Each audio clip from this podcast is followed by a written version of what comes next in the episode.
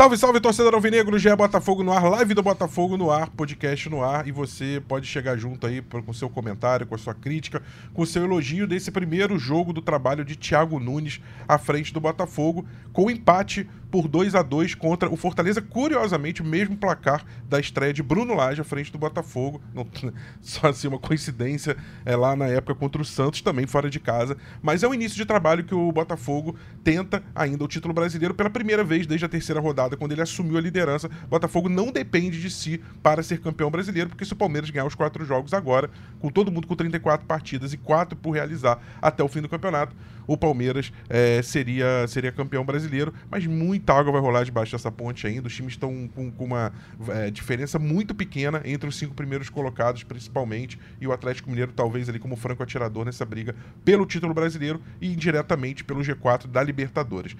É, eu tô aqui do meu lado com a estreia hoje no podcast Matheus Andrade, que acompanha o Botafogo desde criança, 23 anos, e eu já eu tô brincando aqui antes do, do, programa, que é o seguinte: a gente já chamou um monte de especialista, um monte de gente daqui, dali, de outro lugar, de, e hoje eu, quem vai tentar entender esse Botafogo é o estagiário.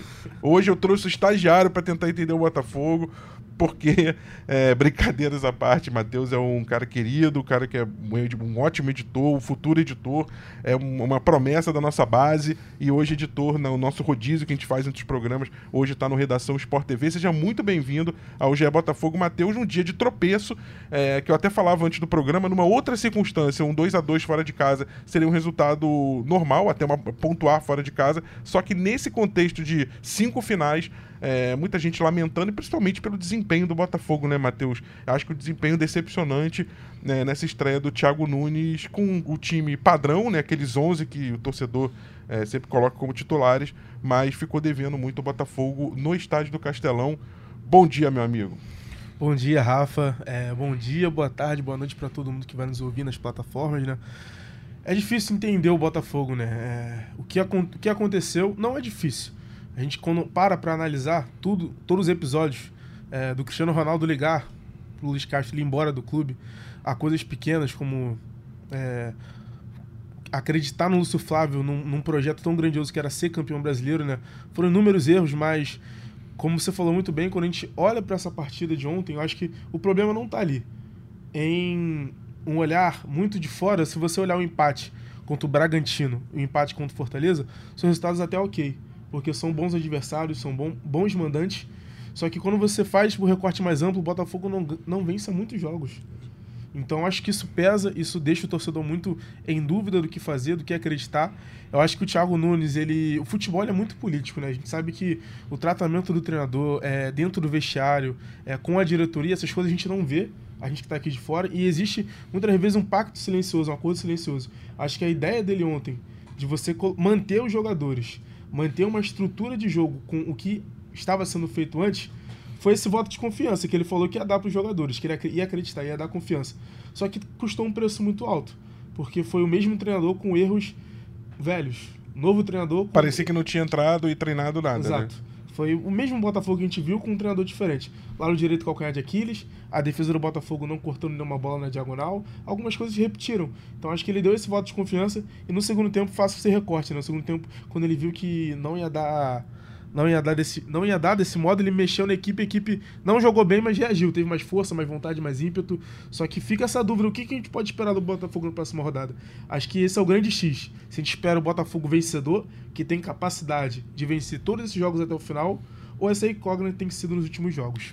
Jéssica Maldonado, que, tem, que acompanha o Botafogo o ano todo de perto e acompanhou a coletiva do, é, como eu brinquei, né, do conterrâneo dela, Thiago Nunes, né, que, que nasceu ali na cidade tão próxima.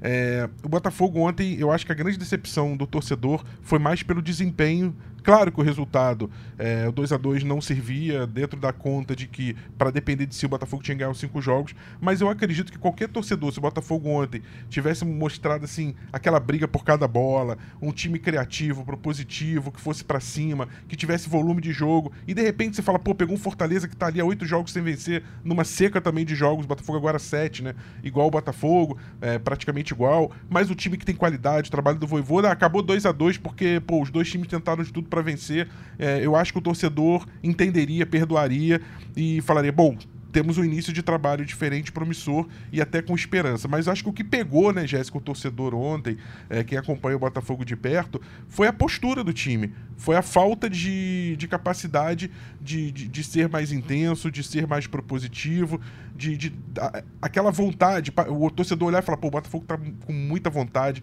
com muita gana, com muito tesão de trazer os três pontos de Fortaleza. Eu acho que em nenhum momento o torcedor viu isso e, e aí ficou uma, uma grande decepção, porque é um novo trabalho. Muito se falou do, é, do efeito, do fato novo, né? Essa expressão que foi usada, e que é verdade, né? Principalmente no Brasil, isso, isso geralmente dá muito certo quando chega um novo técnico. É, a coletiva que você participou do Thiago Nunes foi uma coletiva que a gente pontuou no último podcast, muito assertiva, muito propositiva, muito positiva, mas dentro de campo nada disso se refletiu na atuação do Botafogo.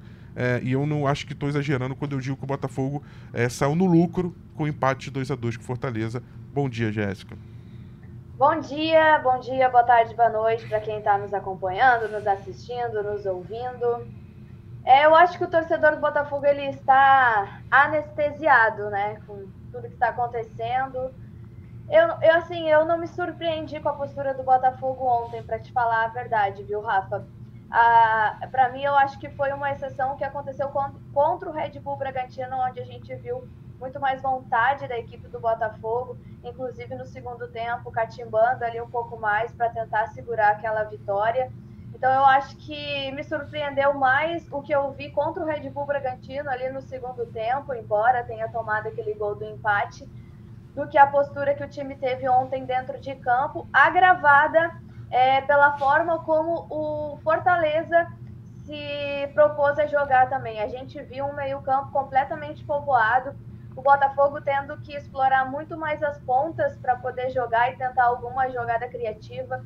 É, a gente viu ali que Marlon Freitas, Tietê, Eduardo não fizeram um bom jogo. Tietê no primeiro tempo, no segundo tempo ali, né? Ele foi puxado um pouco mais para o lado direito.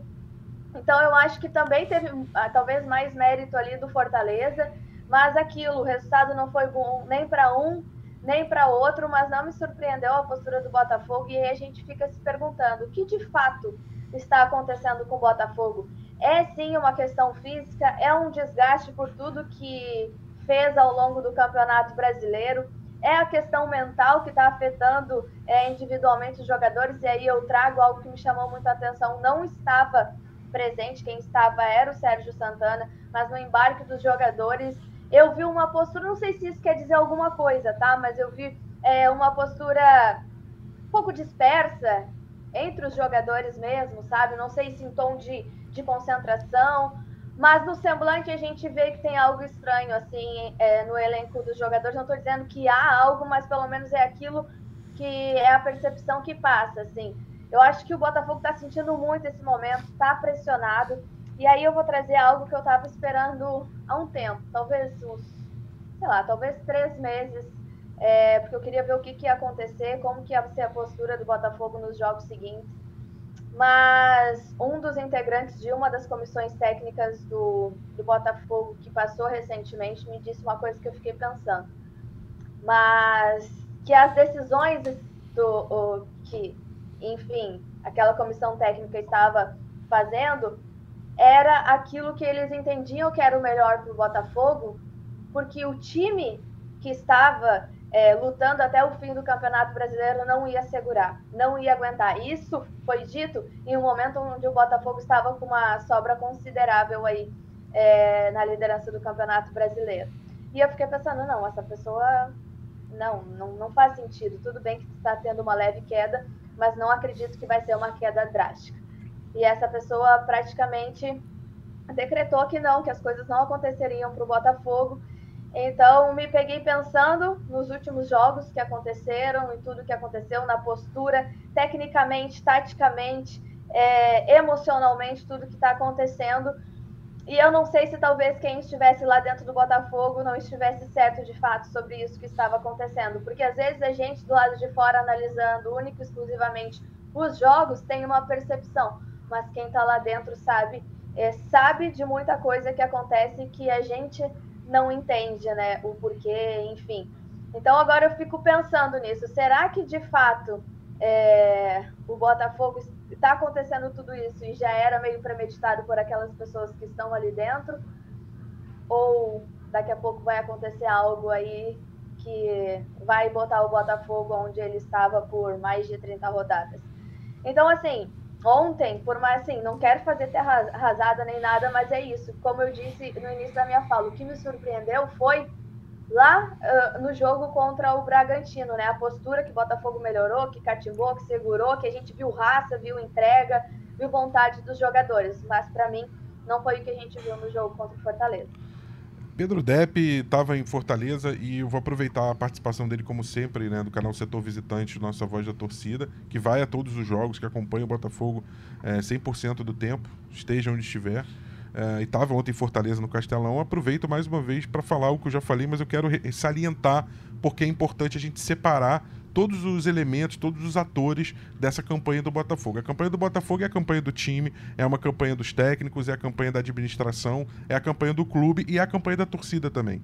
A torcida do Botafogo não deixou a liderança em nenhum momento. E ontem provou mais uma vez que continua na liderança do Campeonato Brasileiro. Não estou falando isso para ser prêmio de consolação. Estou falando para exaltar algo que me impressiona, me surpreende, mesmo com mais de 40 anos acompanhando é, esse time, esse clube, essa instituição. O Depp pode chancelar ou não o que eu estou falando. É, eu fico impressionado de como a torcida do Botafogo não larga o time, não deixa de abraçar, mesmo depois de tudo que aconteceu com essa equipe. Então eu quero, quando eu chamo o Depp aqui, representante da voz da torcida, além de um excelente jornalista, traz opiniões e visões que, que sempre são maravilhosas e, e, complementam nossa, nossa análise. Mas eu quero primeiro, através do DEP, me dirigir à torcida e dar os parabéns a ela. Porque o que essa torcida está fazendo não existe. Ontem você ouvia a torcida do Botafogo em vários momentos, o time entregue, o time não conseguindo fazer nada, e a torcida cantando, gritando, participando, e você ouvia, mesmo ela lá em cima no Castelão, ela fica num lugar bem acima na curva ali, é, você ouvia a torcida do Botafogo cantando. E já muitos e muitos ingressos vendidos para o jogo contra o Santos no domingo. Então, Depp, é, fala um pouco desse clima ali, a torcida acreditando até o fim. E eu digo que trouxe um ponto sim de Fortaleza, porque é, pelo que o time jogou, o Botafogo era para não ter trazido nada. E acho que porque é uma soma de fatores, e essa soma inclui a torcida, inclui o que o Thiago Nunes está tentando mexer, está tentando fazer, é, as mudanças, a gente vai falar sobre isso. Por conta de todo esse pacote, acho que o Botafogo, por algum mérito, é, trouxe um pontinho de Fortaleza, um pontinho que pode fazer a diferença numa briga ou pelo título ou por uma vaga direta na Libertadores. Bom dia, Depp. Bom dia, Rafa. Fala aí, Matheus, Jéssica, torcedor do Botafogo, que está acompanhando aí mais um podcast do GE. Acabei de chegar no Rio de Janeiro. É uma viagem aí que muitos botafoguenses também do Rio fizeram, desgastante. Mas, como você falou, né, a gente está sempre em todos os jogos, acompanhando, nos bons e nos maus momentos. O Botafogo vem passando por um mau momento. Mas a torcida do Botafogo, é, nesse ano, né, não pode ser criticada de forma alguma Ontem, muitos botafoguenses é, de várias partes ali do Nordeste prestigiaram o Botafogo no Castelão. Eu posso falar aqui do pessoal de Natal, do interior do Rio Grande do Norte, do Maranhão, Pernambuco. Né? Tinha a galera também da Paraíba, torcida do Rincão, que está sempre presente. E não faltou apoio na arquibancada. Até no, no, segundo tempo, o Botafogo voltou mal, né? Depois do, do, intervalo, precisava virar o jogo, mas a gente não via ali, né? Uma maneira do Botafogo conseguir esse empate. É, e, e, teve um momento que, ali por volta dos 30, como é um jogo que não é tão amistoso assim, né? Muita gente começou a tomar o rumo de casa, né? Para evitar qualquer confusão na saída e tal. E, e os que ficaram, né? o estádio estava até meio silencioso, assim, os que ficaram começaram a puxar, a cantar as músicas do Botafogo. Nisso é, é, sai a falta, depois o cruzamento e o gol. Foi tipo como se a torcida tivesse ajudado naquele momento a passar um pouco de força para os jogadores que estavam em campo. Foi um momento muito emocionante. No final, quando eu peguei a câmera também para começar a gravar o vídeo da voz da torcida, né, eu estava ali, uma missão difícil, né? O que, que você fala depois é, não apenas dessa, desse empate, mas assim, da sequência, né, que é o pior de tudo, né? Falar ah, o empate contra o Fortaleza fora é ruim. Não. O empate contra o Bragantino fora é ruim? Não, mas depois de ficar sete jogos sem ganhar e perder toda a gordura, é horrível. E a torcida puxou um eu acredito, né, me surpreendeu. É, e na saída também a gente ficou ali uma hora esperando a polícia liberar e a galera, né, muita gente vinha falar comigo, ó, oh, não vamos desistir, vamos até o final. E são essas pessoas que acabam puxando a gente para cima também, né, dando um pouco, passando um pouco da energia, porque em vários momentos eu já joguei a toalha, né, falar não vai dar, não vai dar, e talvez não dê mesmo, mas enquanto tiver chance matemática a gente vai estar tá lá é, a, apoiando o Botafogo, lotando os estádios, né, como a gente tem feito aí no Newton Santos há vários seguidos, como a gente tem feito também nesses jogos fora de casa também. É, primeiro jogo do Thiago Nunes não foi muito diferente daquilo que a gente estava assistindo com o Lúcio Flávio. É, tem essa, esse time base aí do Botafogo que ele deve ter é, optado por. Ele optou, né, na verdade, por tentar recuperar né, a moral desses caras, escalando o time que, se fosse o campeão, seria aquele que a gente escalaria, né, do goleiro ao ponto esquerda. Mas as coisas não funcionaram. Né, o Botafogo continua sendo um time que pode tomar gol a qualquer momento. A gente não se sente seguro mais nos jogos do Botafogo. O Thiago falou que o empate foi justo, mas se fosse para ter um vencedor, acho que o Fortaleza merecia mais, apesar de ter tido ali no final 30% de posse de bola, mas era aquela posse de bola do Botafogo, que era o Adriel, só toca pro Cuesta, que toca a bola pro Hugo, que devolve pro PR, aí vai no Marlon, devolve uma bola que não levava a lugar nenhum. E o Botafogo, os principais jogadores do primeiro turno, assim, ainda numa fase bem abaixo, né? A gente pode falar do Tiquinho Soares, que ontem né, não mostrou nada em campo. O Eduardo também uma partida muito ruim. Os volantes não foram bem. Uh, o Júnior Santos, que nos últimos jogos tinha sido um dos, sendo um dos melhores, também teve uma atuação apagada.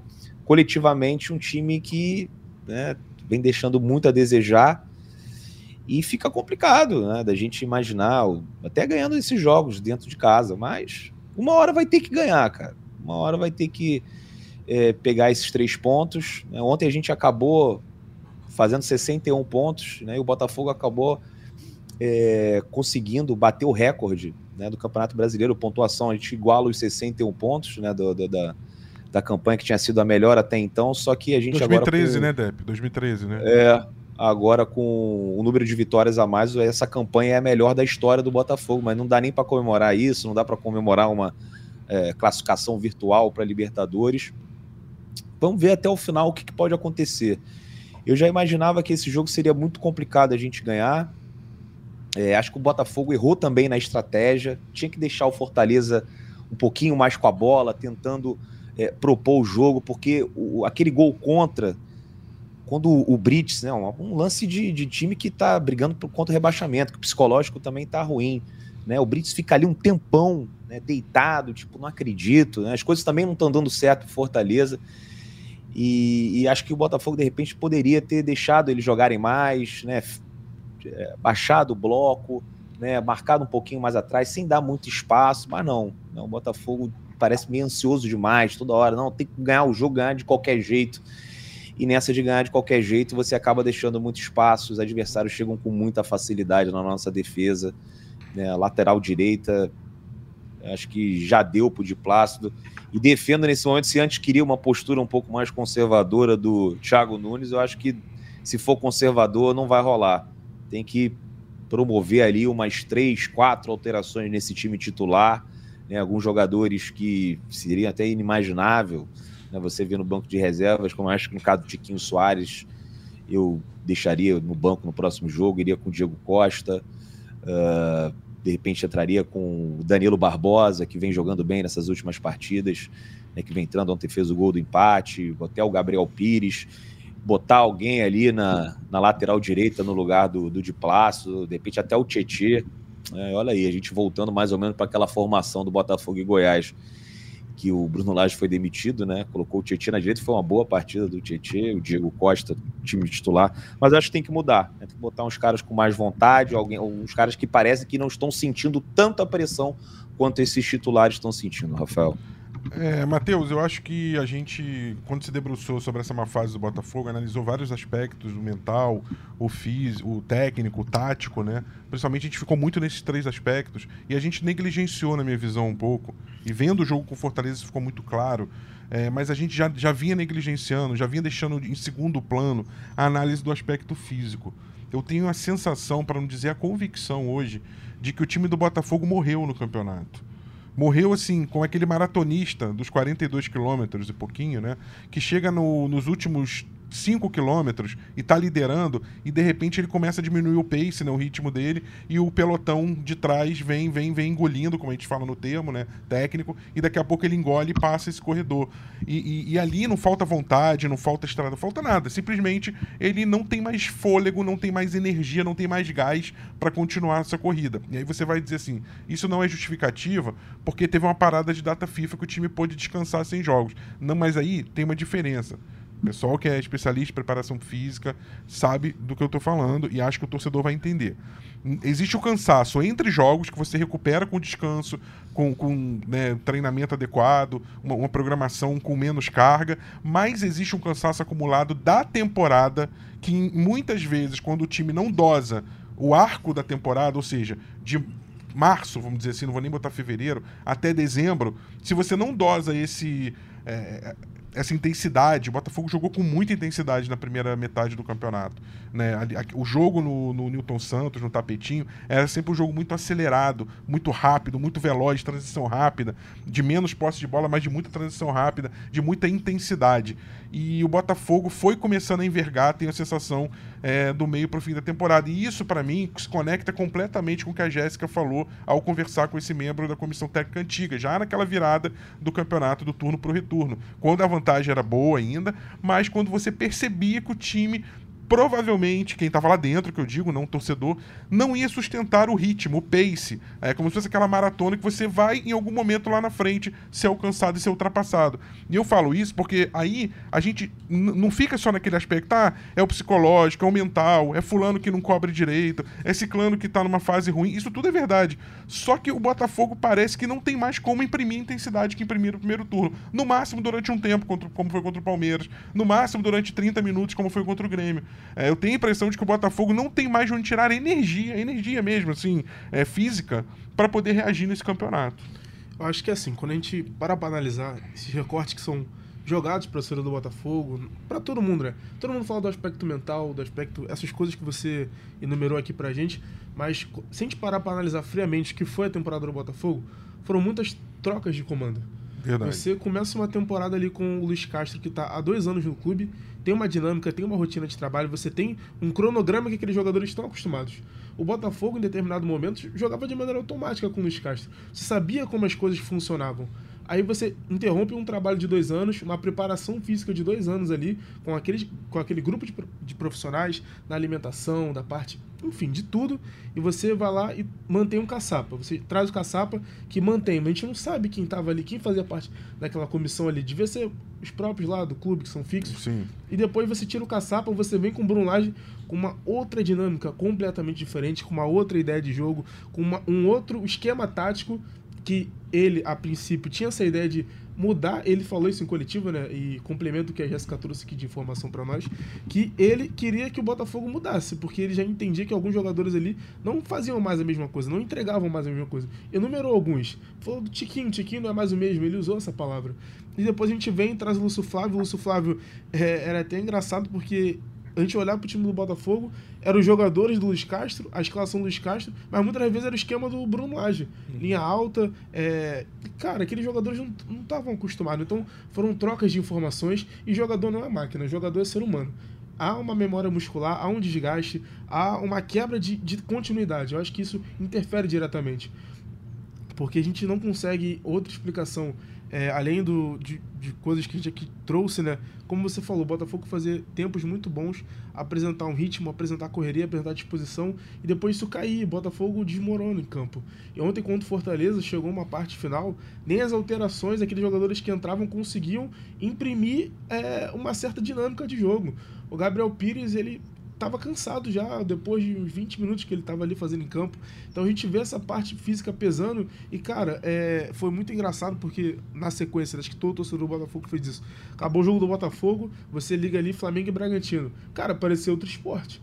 Porque os jogadores estavam em campo como se fosse um prato de comida. Impressionante estavam disputando todas as bolas, estavam correndo até o final. O Red Bull Bragantino perdeu muitas chances e foi até o final, até o talo onde eles podiam, correndo. Botafogo e Fortaleza, que chegou em determinado momento ali, falou: rapaziada, vamos ficar aqui com o empate, vamos, tá bom, está cansado, vamos para casa, tá calor. Ficou essa sensação. Então acho que é, não sei como o Thiago Nunes vai conseguir fazer isso, mas acho que passa por essa alternância dos jogadores. Tem que trocar as peças.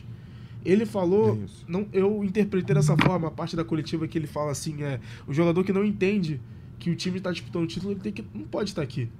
E acho que casando isso com o que ele falou, cara, tinha jogador ontem que você, velho, tipo, cara, era uma final, era uma das finais e, e você não viu isso em campo.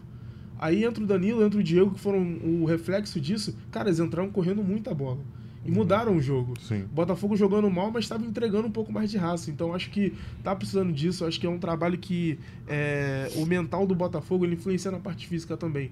Mas a gente não pode ignorar esse, esse tipo de, de análise e tentar compreender, cara, o que o Botafogo pode fazer. E o Thiago Nunes, acho que o trabalho dele é, é entender onde o Botafogo pode chegar e fazer a administração disso, dosar isso dentro de campo, com alterações, com esquemas. Tem que ter essa realidade. A gente não pode fingir que a gente não tá na 35 rodada, o campeonato tá acabando e não vai sentir. Acho que ele tem que entender o mais rápido possível, né? Não sei se ele vai ter tempo para isso, para poder, pelo menos, é, equalizar um pouco esse time do Botafogo.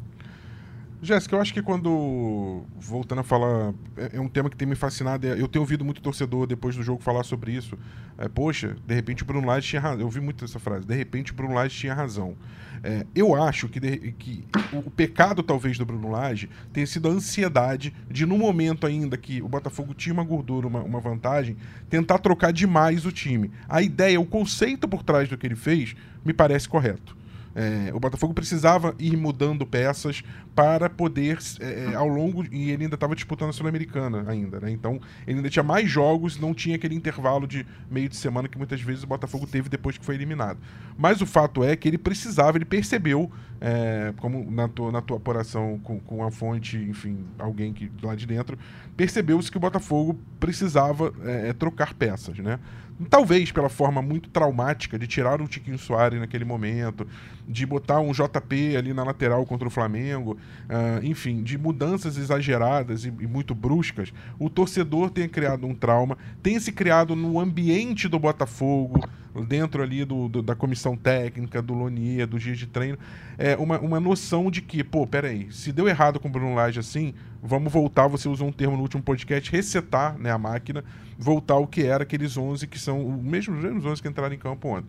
E acho que tem uma ideia errada, equivocada aí por trás, nesse momento, quando a gente fala tem que botar os 11 de sempre, porque você ignora o, o, o, o que tem acontecido na temporada com certos jogadores. Você ignora que o Cuesta tem uma, uma, uma queda técnica e física brutal. Você ignora que o de Plácido tem é, falhas, problemas de, de, de marcação que são crônicos, que sempre existiram e que quando o time se desencaixa, eles aparecem multiplicados por 10.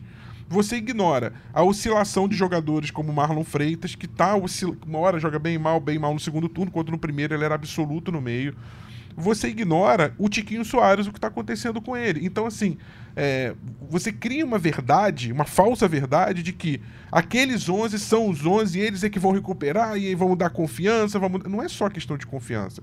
Tem várias camadas. Tem... Com alguns jogadores é uma camada técnica, é um problema técnico, é uma queda técnica. Com outros jogadores é uma camada tática, com dificuldade de compreensão tática, como o caso do Diplácio, do próprio Hugo, é, o, o Marçal já é uma questão técnica.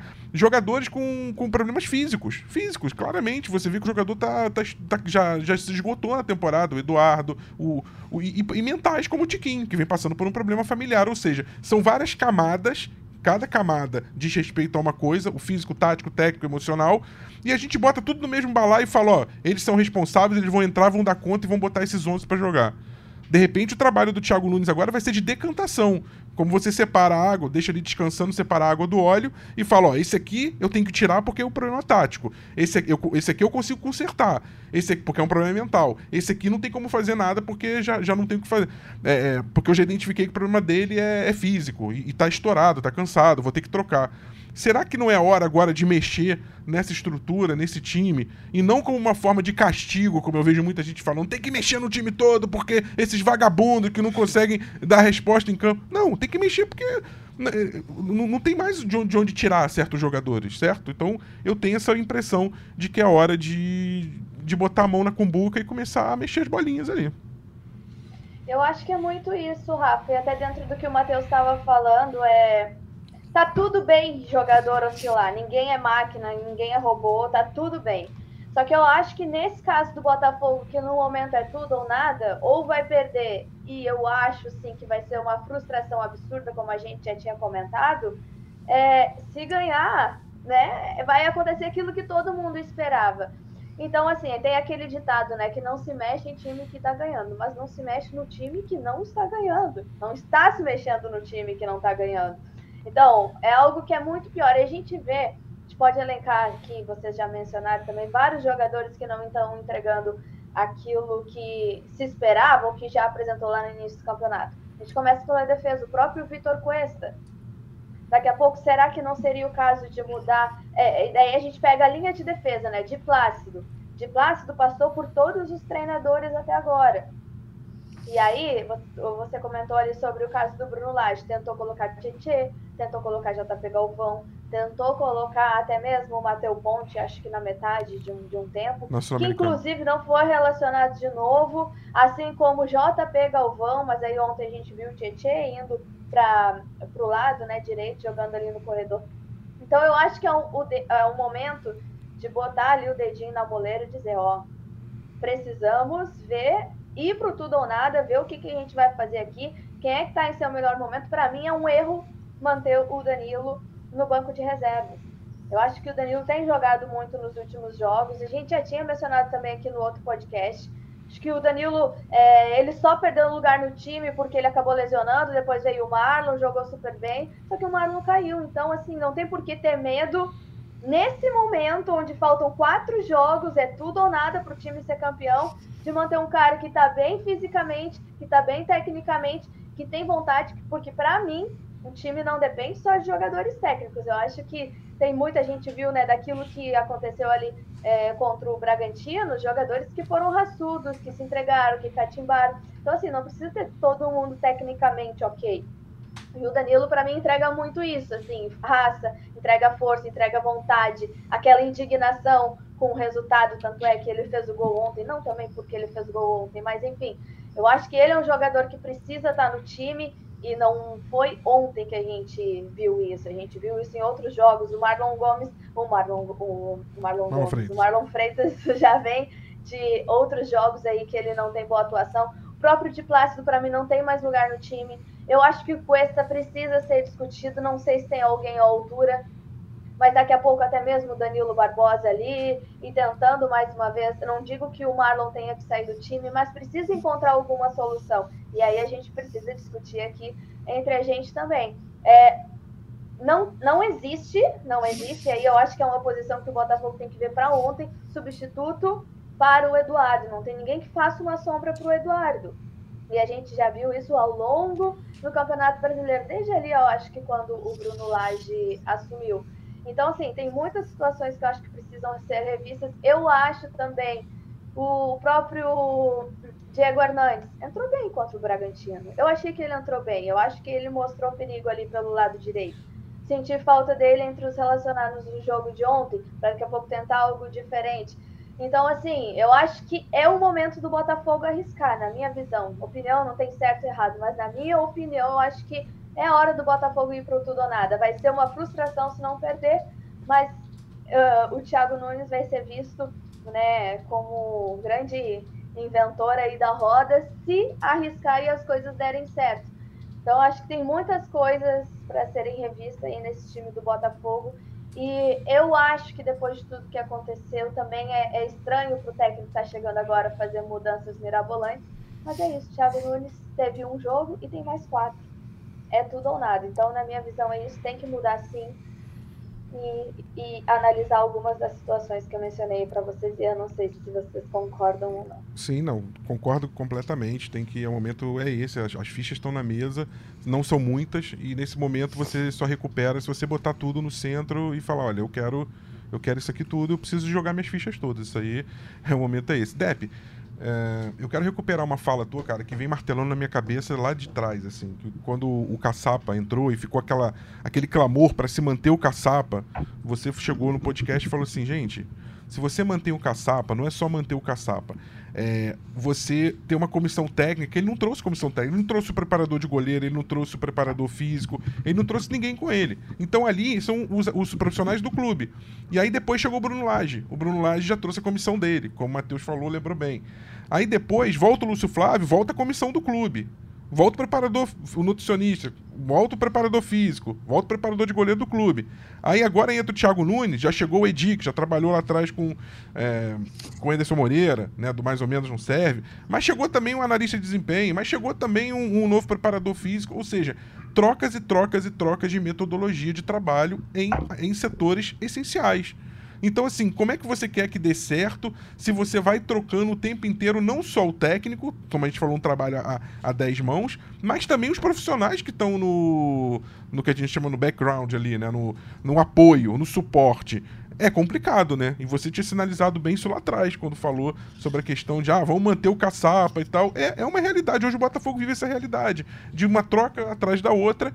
E a minha pergunta hoje para você é: o que, o, como a gente, diante desse cenário, vai, como que o técnico, como a comissão vão abordar no, no, na volta dos trabalhos no Lonier, como abordar esse grupo? O que falar para esses jogadores é, para eles tentarem reagir, enfim? É, o Caçapa, para início de conversa, nem treinador era. O Caçapa, durante muito tempo, foi é, assistente no Lyon, né? Às vezes até um trabalho mais específico, né? Na, com defesa mesmo. É, ele mais outros, cada um cuidava de um setor do time. E chegou aqui para cumprir uma missão, acho que foi bem, conseguiu levar nesse piloto automático uh, depois do trabalho do, do, do, Luiz Castro, né? Mas tem mérito, tanto ele quanto o Lúcio Flávio ali, por aqueles quatro jogos que, que eles conseguiram ganhar. Mas assim, tem um prazo de validade esse trabalho de piloto automático, né?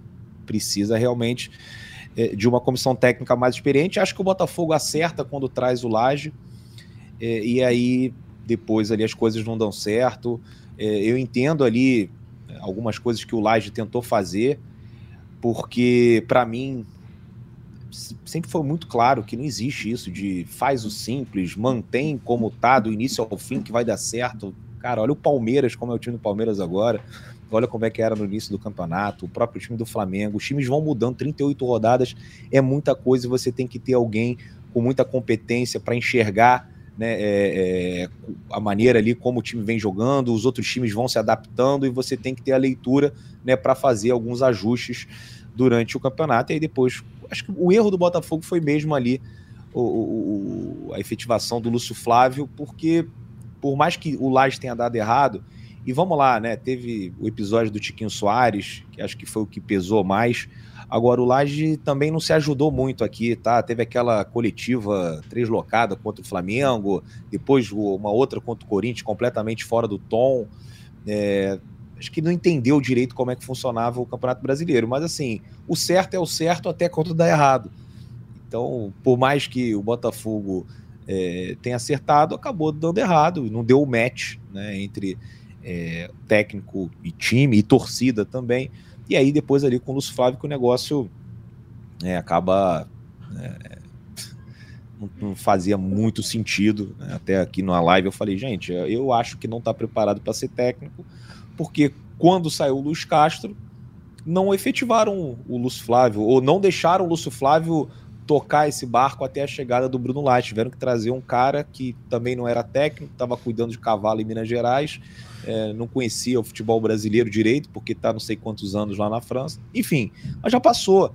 É, eu acho que quando a gente fica falando dessas coisas, relembrando é, momentos da temporada, não é para ficar aqui e falar, ah, eu avisei, pô, era óbvio que ia dar errado. Não, é porque essa turma que está no Botafogo vai continuar durante muito tempo. Né? O John Textor é o dono do time, não vai sair. O Tyro provavelmente continua como CEO. Botafogo é, com o Mazuco, o Alessandro Brito até 2025. Então a gente fala, e acho que eles também têm que ter esse debate interno para evitar que esse tipo de coisa não aconteça no futuro. É, e fica muito difícil você ser campeão. A gente estava até falando no, no, no, último podcast, né, a Jéssica, nunca teve um time campeão com cinco técnicos. Normalmente, quem tem cinco técnicos numa temporada é rebaixado. É, a gente já viu isso com o Botafogo. Mas, enfim, várias coisas que eu acho que também o Botafogo não teve culpa, como até o Matheus lembrou no início do podcast, né? O Cristiano Ronaldo pega o telefone, liga para o Luiz Castro, e a partir dali as coisas né, começam a ficar complicadas para o Botafogo e, e, foge até, de certa forma, do controle, assim, né? O que o Botafogo poderia fazer? Não tinha muita coisa. É, e com relação, assim, ao que falar para os jogadores, acho que o ambiente no, no, no vestiário não deve ser o dos mais agradáveis agora nesse momento. Né? Os jogadores devem estar abalados, como eu estou abalado, olha só como é que eu estou aqui. Né? Parece que estou falando ali na saída do velório de alguém que eu gosto, né? porque é uma pancada atrás da outra, e você vê os adversários chegando, e você vê rival também chegando agora, encostando cada vez mais, fala assim, pô, o que o que está caminhando para ficar ruim pode ficar pior ainda, né? dependendo aí do, do, do, dos próximos jogos. E, e, não acho que seja muito diferente ali internamente. Então, acho que é buscar, né, pelo menos quem está com mais vontade, né, quem está sentindo menos, quem está, é, sei lá, tá aguentando essa pressão. Que o Botafogo joga com essa pressão dos 28 anos sem título. Uh, mesmo que as coisas não tivessem muito fora de controle como estão agora, né, acho que ia ser um peso que a gente ia ter que carregar até o jogo do título, até o árbitro terminar a partida e não é fácil, né? A gente citou também no último podcast o exemplo de outros times. Eu, quando estava acompanhando aquele jogo lá do Borussia Dortmund, você via ali né, que se fosse um jogo de terceira rodada, eles venceriam mais com tranquilidade dentro de casa. Mas era o último jogo, tem que ganhar para ser campeão. E realmente é difícil. Então vamos lá. O Thiago Nunes, eu acho que é, é, eu entendo ele não chegar chegando, né? Vamos barrar isso, vamos tentar fazer isso, três zagueiros, vamos botar o Tietchan na lateral direita, vamos barrar o Tiquinho, vamos tirar o Eduardo, entrar com o Gabriel, fazer um monte de alterações. Eu entendo ele optar por tentar recuperar esses caras. Mas como esses caras não deram resposta no jogo contra o Fortaleza ontem, Acho que não vai ter nenhum tipo de reclamação e qualquer mudança vai ser bem recebida, inclusive pelos próprios jogadores que estão vendo que as coisas não estão dando certo. Né? Então tem que mudar. Não estou dizendo vamos mudar os 11. Não. Mas tem que, pelo menos, como eu falei, a Jéssica também, né, mudar uns 3, 4 caras para esse jogo contra o Santos. E aí a gente fica, né? Tava conversando com um amigo meu, a gente fica preocupado, né? Porque como eu tinha falado, né? Assim, o Botafogo pode tomar um gol a qualquer momento. E o Santos com o Soteudo, com o Marcos Leonardo, que o Santos está pressionado lá atrás, brigando é, é para não cair, mas tem um time ofensivamente forte. Né? Que ganha ponto fora de casa, né? Bons jogadores. É, tem bons jogadores. E aprontou até para cima do Palmeiras, né? Ganharam do Palmeiras, um jogo que a torcida do Botafogo comemorou muito Ganharam ali. do Flamengo. Então a gente, é, ganharam do Flamengo, né? O Flamengo tava com um jogador a menos, mas mesmo assim ganharam do Flamengo lá em Brasília. É um adversário perigoso, né? Todos os jogos até o final vão ser muito difíceis e o Botafogo tem que ficar realmente pensando no próximo jogo. No, no, no, não dá para ficar agora, não. Se a gente, se a gente ganhar do Santos, se ganhar do Curitiba, se ganhar, pô, a gente já tá falando isso do Si desde do Cuiabá lá atrás e não ganhou de ninguém. É então vamos para esse jogo, essa missão que a gente tem contra o Santos. E vou falar uma coisa assim, é, é, depois daquele jogo contra o Palmeiras, né, que para mim foi ali a, tudo que eu tive que sofrer foi depois daquela partida. Eu fiquei uns dois dias mal aqui, não sei nem como é que eu consegui pegar a câmera para filmar o vídeo da voz da torcida, né, para gravar o podcast. Pô, esse foi um dos piores sentimentos que eu vivi como botafoguense. E sabe, quando você depois teve a derrota pro Vasco, aí você fala assim, pô, agora que não vai dar, esses caras não vão conseguir dar a resposta. Então eu acho que eu já vivi o luto da, da perda do título, sabe? Tipo, para mim meio que já perdeu há um tempo e a gente tá aqui, né, tentando puxar porque ainda tem é, chance matemática e é nessa, né? Vamos lá, agora eu que tô no piloto automático. Vamos pro estádio, vamos apoiar o time, vamos ver o que que acontece, mas sem grandes ilusões, né? Eu acho que eu já sofri bastante, o torcedor do Botafogo já sofreu, né? todo mundo triste, alguns mais irritados. Ontem eu percebi assim que o clima na internet estava bem diferente do clima no estádio. Né? O, um pessoal né, que, que, eu tive contato nas redes sociais, estava né, muito irritado com o time, com as circunstâncias, tudo que estava acontecendo. E aí talvez essas pessoas, né, no, no, quando eu tive aquela reação contra o Palmeiras, elas ainda acreditavam e de repente ontem caiu a ficha, né, porque ontem o Botafogo passou a não depender apenas, apenas de si mesmo. E aí talvez tenha caído a ficha para essa galera ontem, que hoje está muito irritada, mas já esgotou a leste superior, já esgotou a leste inferior. A gente vai ter um público bom lá no estádio Newton Santos no domingo. Não sei se vai lotar. Eu entendo, muita gente decepcionada. É, a gente depositou muitas fichas nesse título do Botafogo. Então a galera aí que se precipitou, começou a zoar no trabalho, na escola, na faculdade e tal, e aí agora né, tá tendo que receber essa zoação de volta é difícil, né? Por isso que eu prefiro até manter uma postura mais tranquila, né? Não, não, não ficar muito gastando os outros, porque não reajo muito bem quando sou zoado. Então, é, é uma situação que o torcedor do Botafogo, infelizmente, está tendo que passar. É, e vamos ver, cara. Vamos ver. Não acho, olha só, vamos lá. Eu não acho um absurdo o Palmeiras perder ponto para o Fortaleza o problema do Fortaleza não foi resolvido com esse empate. Eu não acho absurdo o Flamengo perder ponto para o Atlético Mineiro no Maracanã. Ainda tem esse jogo. É, é, acho que esse jogo contra o Atlético Mineiro é mais difícil do que o Palmeiras. Né? Quando o Flamengo ganhou de 3 a 0 do, do, do Palmeiras, certa facilidade, teve um jogador expulso. Eu acho que o Atlético Mineiro é mais difícil. O Grêmio pega o Atlético Mineiro também. É, o Bragantino tem uma tabela difícil até o final dá para pensar que, né, vamos lá, se o Botafogo consegue ganhar esses três jogos, difícil, mas como torcedor. A animação do Def é... Até, até é porque... algo. Não, até porque... Assim, não dá pra... Ao mesmo tempo que parece que eu joguei a toalha, não dá para jogar a toalha. Não dá, nesse campeonato não dá. Não dá muito para ser Isso. campeão, né? É, é um negócio meio esquisito. Você vai falando assim, pô, esse cara tá falando uma coisa e ele começa a falar outra.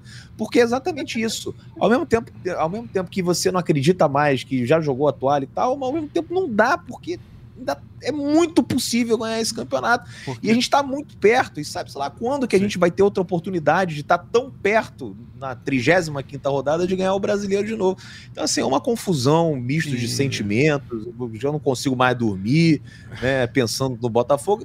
O lado bom é que só tem mais 15 dias disso. Tá acabando, né? Daqui a 15 né? dias acaba e a gente vai estar tá aqui fazendo podcast, comentando a temporada, né? O que, que aconteceu espero com um desfecho positivo, né? Mas. É, não, e, e curioso, Dep, Jéssica Matheus, é que quando o Botafogo dependia só de si, muitas vezes, se ele não dependesse, também estaria bom, porque a rodada ajudou. A gente cansou de ouvir a rodada ajudou, a rodada ajudou. Por quê? Porque esse é um campeonato é, muito, muito atípico, assim, muito particular, em que a pontuação para esse campeão vai ser baixa e provavelmente a pontuação para escapar do rebaixamento vai ser alta. Ou seja, um campeonato achatado. Os times estão muito próximos. É, o nível dos times é muito, muito parelho. O Botafogo fez um um stint, né, uma, uma primeira metade de temporada muito forte, abriu 13 pontos, mas tirando esse comportamento anormal do Botafogo, todo o restante do campeonato foi muito nessa pegada de perde, ganha, perde, ganha, tanto que os times que ficavam da segunda posição para baixo sempre estiveram muito próximos e agora o pelotão inteiro alcançou o Botafogo, que é a realidade do campeonato, né?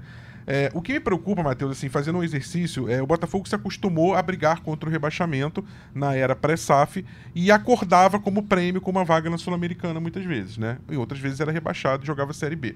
Mas quando escapava do rebaixamento, o prêmio era ganhar a Sul-Americana. Curiosamente, agora ele briga pelo título, não depende mais de si, mas caso dê tudo errado, o prêmio é jogar uma Libertadores. Olha como é que a realidade mudou. Eu tô falando isso, não é como, como consolo pro torcedor, prêmio de consolação, para como psicologia aqui aqui de, é, de coach motivacional, nada disso. Eu tô falando de uma coisa real, palpável, que é o seguinte: se o Botafogo fizer uma terra arrasada em cima do que aconteceu esse ano, se o Botafogo jogar uma bomba no elenco e detonar tudo o que aconteceu, inclusive na comissão, no Mazuco, nas pessoas responsáveis, o que, o que eu acho que vai acontecer, tá? Ano que vem o Botafogo vai acordar na Libertadores. Provavelmente na fase de grupo, talvez ali no G6. Acho ainda que na fase de grupo. E aí. Pré-Libertadores que... aí é mais sacanagem. Mais ainda. ainda. mas, mas eu acredito em fase de grupo. Então, aí o que, que acontece? Você arrasa a terra porque você não foi campeão, porque gerou uma expectativa, e você entra na Libertadores praticamente eliminado já. ou com chances mínimas, porque você detonou o grupo ou psicologicamente, ou com mudanças, ou com, por pressão, jogadores não renovam seu contrato ou pedem para sair. Então, assim, eu tenho de verdade, assim, eu sei que ainda faltam 15 dias para acabar o campeonato, talvez não seja esse o momento de falar isso, mas eu, sinceramente, Matheus, eu tenho uma preocupação também é, com, esse, com essa virada de, de chave para um outro ciclo do ano que vem, em que o Botafogo, desde 2017, ou seja, depois de 18, 19, 21, 22, 23, 24, depois de sete anos, ele vai voltar uma Libertadores. E eu me preocupo também em como esse. É, é como o Botafogo, instituição, ambiente, torcida elenco vão entrar nessa competição. Então, eu acho que a gente tem que ter um pouco de cuidado também com, com não sei se o tom da crítica, acho que tem que haver, mas com o conceito de terra arrasada, ou seja, de nada deu certo. Até porque, se nada tivesse dado certo, você não teria aberto 13 pontos e feito o melhor primeiro turno de uma história de campeonato de pontos corridos. Rafa, até é engraçado você falar isso, assim. Tava conversando isso com o pessoal aqui na redação mais cedo, né? É, acho que o torcedor rival ele vai apontar grandes coisas no Botafogo, vai apontar esse estigma de ser um clube fracassado, não sei o que, não sei o que lá. Cara, isso aí faz parte do futebol. Agora a gente olha para o ano do Botafogo, é, a gente muitas vezes esquece, cara, é o segundo ano de SAF do Botafogo. E o primeiro ano foi muito ruim em algumas questões. O Botafogo não tinha uma estrutura, o Botafogo não tinha um time, o Botafogo não tinha um monte de coisas.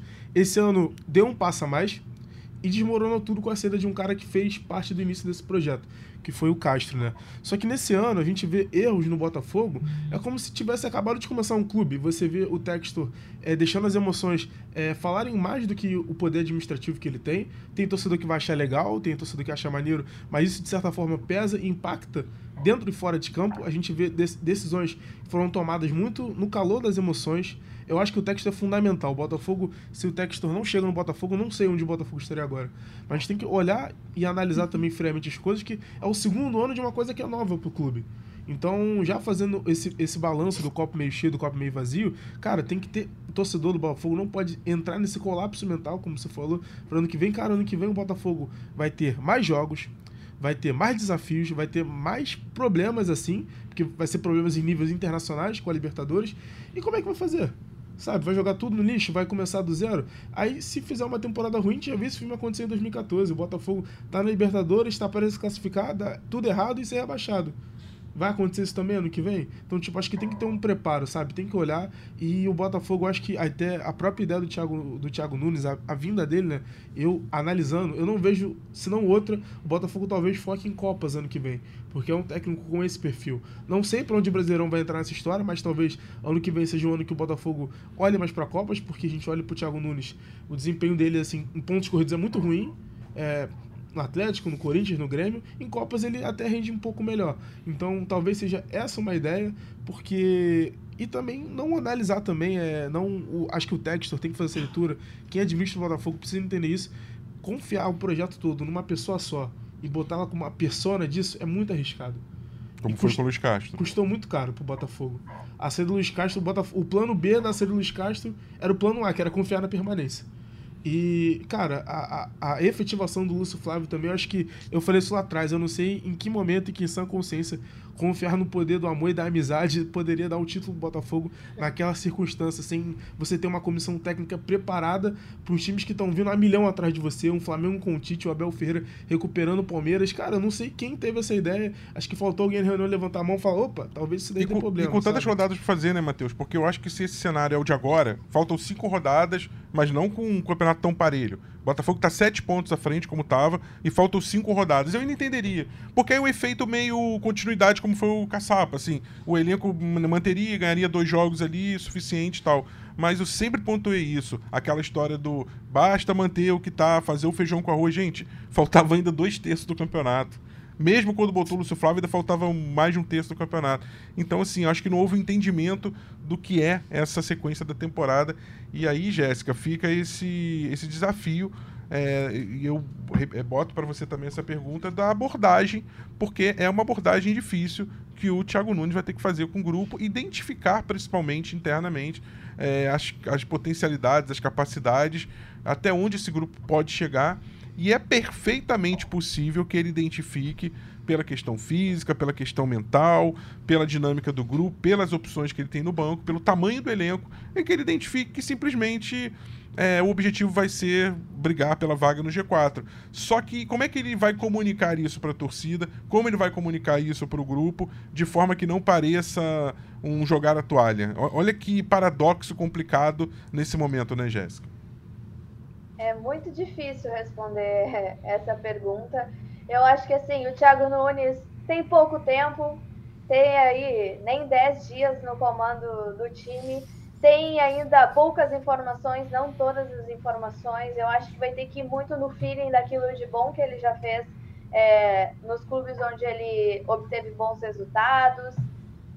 É, mas eu acho que principalmente, independente é, da relação e do que ele vai dizer para o torcedor, eu acho que ele vai ter que administrar principalmente aquilo que ele vai colocar dentro de campo, porque o que não que a torcida não ganhe jogo, não, não entendam dessa forma, mas o foco é o que ele vai colocar, quem está melhor para entrar em campo, quem vai conseguir é, reverter esses resultados ruins que o Botafogo tem, tem, tem feito. Então, eu acho que a missão dele é simples e direta, é o tal do CT, CT independente se uma decisão minha ou não vai é, deixar alguém ou não satisfeito dentro do elenco, porque a gente, embora muito se falou que não tem vaidade dentro do Botafogo, e, mas o Botafogo também não tem cadeira, cadeira cativa ali para ninguém no time. É, eu acho que a missão dele é simples e objetiva, botar o que tem de fato de melhor, não aqueles que vêm atuando e que já entregaram algo, ele, a gente sabe que o foco dele era resgatar o melhor de cada um, mas a gente já viu que nesse último jogo as coisas não deram muito certo para alguns daqueles jogadores que já não têm desempenhado. Então eu acho que é sentar, conversar com a comissão técnica, conversar com os jogadores e ó, quem vai a campo contra o Santos é esse time aqui. Eu acho que não foge muito disso, Rafa, meninos que estão é, participando aqui. Eu acho que o que vai ganhar jogo mesmo é aquelas 11 peças que vão entrar ali em campo motivadas, com técnica, sem técnica, com vontade, porque querendo ou não, acho que não vale levar isso para o vestiário, mas é, infelizmente o que o Romário disse até pouco tempo, né, que seria uma amarelada o que aconteceria com o Botafogo, acho que seria muito ruim realmente o Botafogo, é, pelo menos não chegar ali na segunda posição, na primeira colocação, uma vaga direta para Libertadores. Eu acho que o foco única e exclusivamente essa reta final do Campeonato Brasileiro. Claro que dentro, eu acho que foi muito feliz tudo que o Matheus disse aí, né, da realidade do Botafogo que mudou. Há dois anos estava levantando a taça ali da, da Série B, se reconstruiu ano passado, melhorou a estrutura. Esse ano aí abriu 13 pontos de vantagem na ponta. Ano que vem, se a gente for levantar os retrospectos desse ano, contra times cariocas, o Botafogo chega assim postulante ao título carioca, que pode dar uma moral para o restante da temporada, para ingressar também na Libertadores e aí sim focar. E aí, até quando o Matheus estava falando, me lembrou de algo, né? Que é, daqui a pouco focar em Copas e como fica o Campeonato Brasileiro. Para mim, eu sempre tive, é, eu acho que é algo entendimento de todo mundo, que o Campeonato Brasileiro se vence com elenco, né? É, de reposições, de poder é, trocar algumas peças, de poupar alguns jogadores. Até o Luiz Castro fez isso um pouco lá no início, identificando os desgastes de determinados jogadores. Mas eu acho que se vence com o elenco, não só com aqueles 11 que iniciam o jogo, mas com reposições à altura. Então eu acho que o Botafogo vai ter que pensar nisso para que daqui a pouco foque sim é, no, numa competição aí, numa Copa, mas que não deixe o Campeonato Brasileiro de lado. Mas assim, além desse foco total nos quatro jogos e dentro de campo, eu acho que o Botafogo sim tem um futuro muito promissor. A gente, aí o torcedor botafoguense tem que tentar enxergar, embora seja difícil quando a gente está num ambiente de ansiedade, é, enxergar que tem muitas coisas boas sim pelo Botafogo aí pela frente, para o Botafogo pela frente. E eu tô ansiosa, viu? Inclusive, eu sei que está se falando muito de Campeonato Brasileiro mas inclusive foi uma das perguntas, achei o Mazuco lá na entrevista coletiva do Thiago Nunes, que eu queria saber o que, que eles estão fazendo para montar o elenco de 2024, porque eu acho que não dá para deixar ali para a última rodada, porque outros clubes já estão é, se mexendo, a gente já vê notícias, a gente já vê notícias por aí Então eu acho que o Botafogo tem sim que começar a se mexer, porque se quiser algo ainda maior o ano que vem. Tepe, seus destaques finais, depois de quatro rodadas, é, o Botafogo volta a abrir uma, uma rodada na frente do Palmeiras e, no caso, até do Flamengo, que são seus perseguidores. Na verdade, o Flamengo é seu perseguidor, o Grêmio. Ele agora está perseguindo o Palmeiras, mas significa que ele jogando às quatro da tarde, caso ele empate ou vença, é, na verdade, se empatar como o Grêmio joga no mesmo horário, se ganhar, o Grêmio passaria o Botafogo número de vitórias. Mas se vencer, com certeza, o Botafogo faz com que o Palmeiras e o Flamengo entrem em campo. É, eu digo mais o Palmeiras, que, só, que é o que depende de si, né? Com o Botafogo de volta à liderança, é, pode parecer algo bobo, mas essa pressão de você é, entrar em campo com o adversário já tendo feito o, o dever de casa dele é algo que pode influenciar que pode atrapalhar, principalmente por se tratar de um jogo é, complicado do Palmeiras com Fortaleza, que ainda não resolveu sua vida e quer voltar a vencer depois de uma seca aí de oito ou nove jogos, né? Acho que foi para nove agora contando com o Sul-Americana. Enfim, esse é o cenário. É, o Botafogo enfrenta o Santos, recebe o Santos no Newton Santos no Engenhão. E vamos ver, né? Como você falou, não tem ingressos esgotados ainda. Talvez quando você estiver ouvindo esse podcast já estejam esgotados, porque, repito, o que a torcida do Botafogo vem fazendo é algo inacreditável.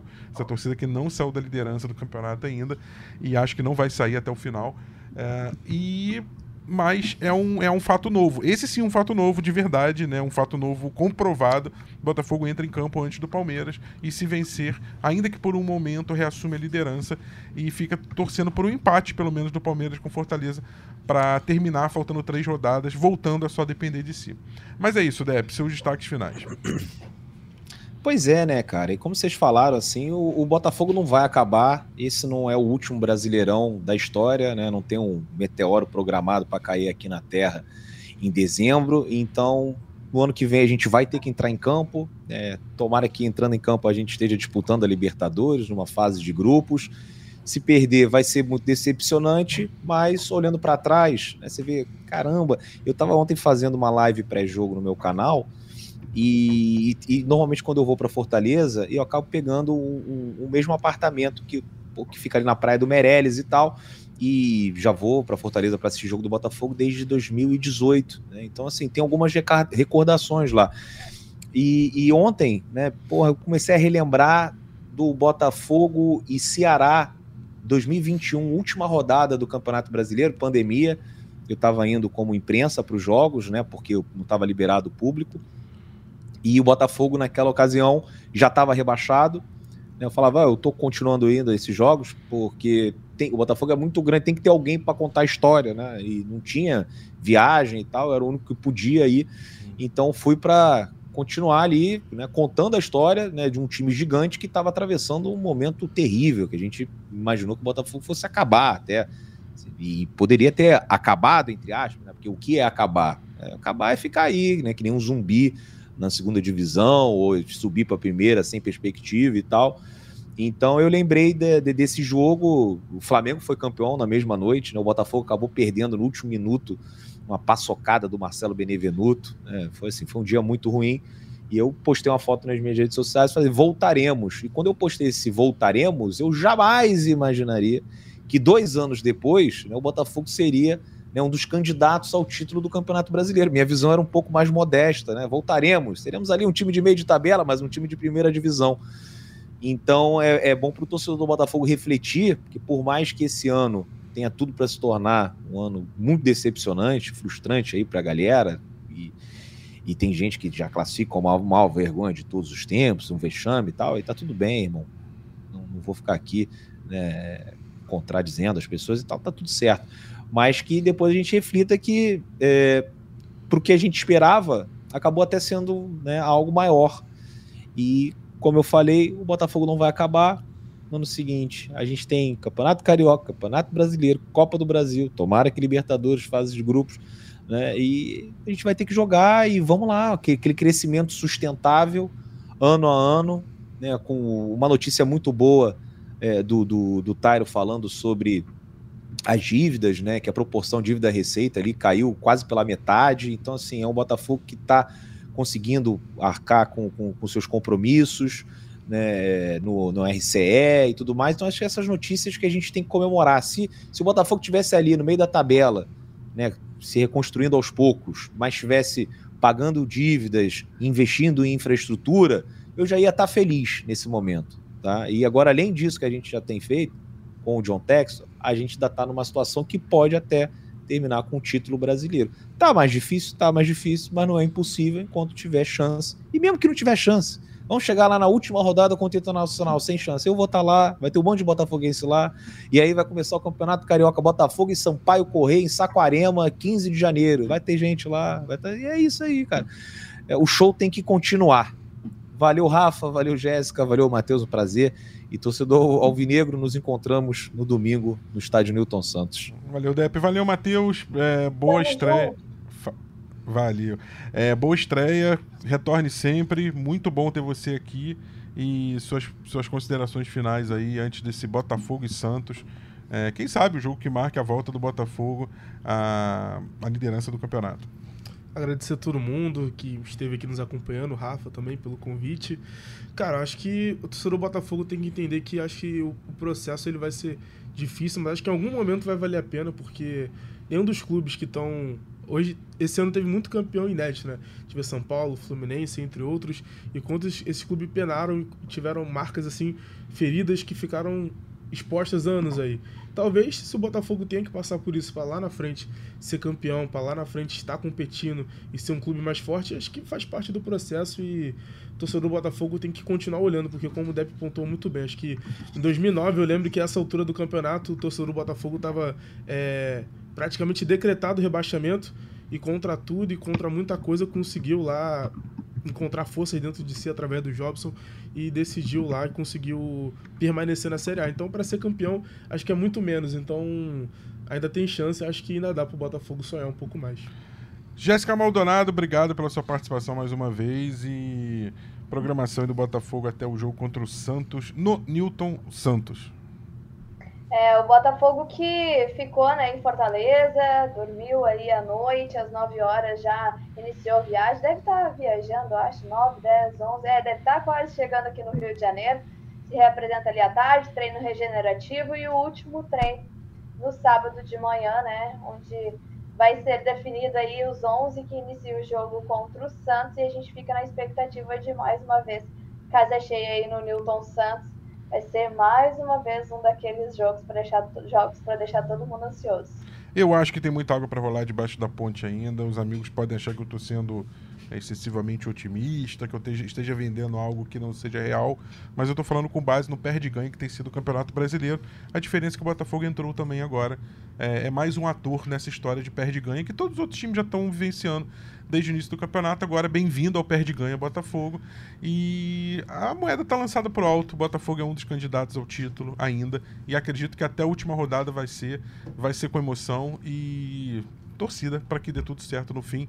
Voltamos na segunda-feira, depois do Botafogo e Santos, jogo em casa, Botafogo voltando a encontrar sua torcida no seu estádio, algo que já não acontecia desde aquela partida contra o Palmeiras. Então, é, que tudo dê certo, que, o, que seja um, um reencontro feliz e que o Botafogo volte depois de sete partidas a encontrar a vitória no Campeonato Brasileiro. Um grande abraço, até lá. Partiu Louco Abreu. Partiu Louco Abreu! Bateu!